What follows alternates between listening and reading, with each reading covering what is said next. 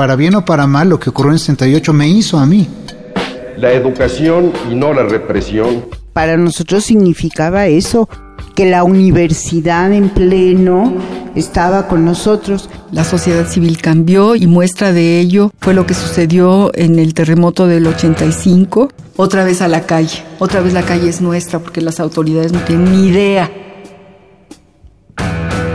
Fragmentos de la memoria, 1968. Voz y disidencia. Carlos Monsiváis escritor, cronista y colaborador en Radio Universidad durante el movimiento estudiantil de 1968. En 1985 se producen los terremotos, de pronto se vuelve súbitamente creíble, compartible, la idea de sociedad civil, que no está en 68 como término ni como tampoco están los derechos humanos. En 85, ante la ineficacia imponderable del gobierno de Miguel de la Madrid, paralizado por la tragedia, la comunidad capitalina que un minuto antes no sabía de su propia existencia, y esa es una de las señas de la autenticidad de los movimientos, que un minuto antes de surgir no saben de su propia existencia. En 85, antes de la tarde del 19 de septiembre, nadie sabía de la existencia de la comunidad capitalina.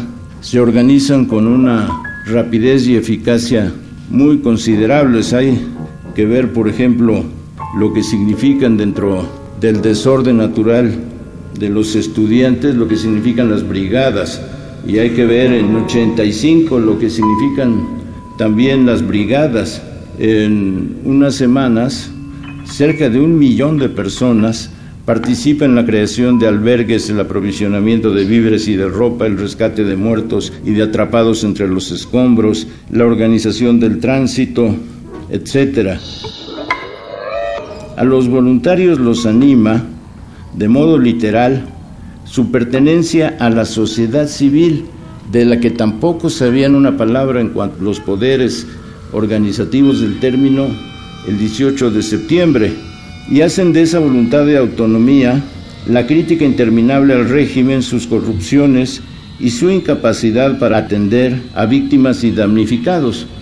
Ha llegado el tiempo de la sociedad civil, que es parcialmente una herencia del 68 y muy fundamentalmente una decisión impuesta por la demografía, impuesta por las necesidades de de organización frente a lo que es el desastre, ya no solo de corrupciones y represiones, sino de pura y total ineptitud de los gobiernos.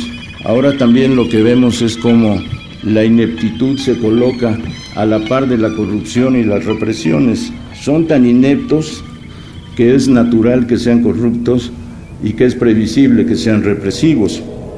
Carlos Monsiváis, 1938-2010 escritor y periodista mexicano.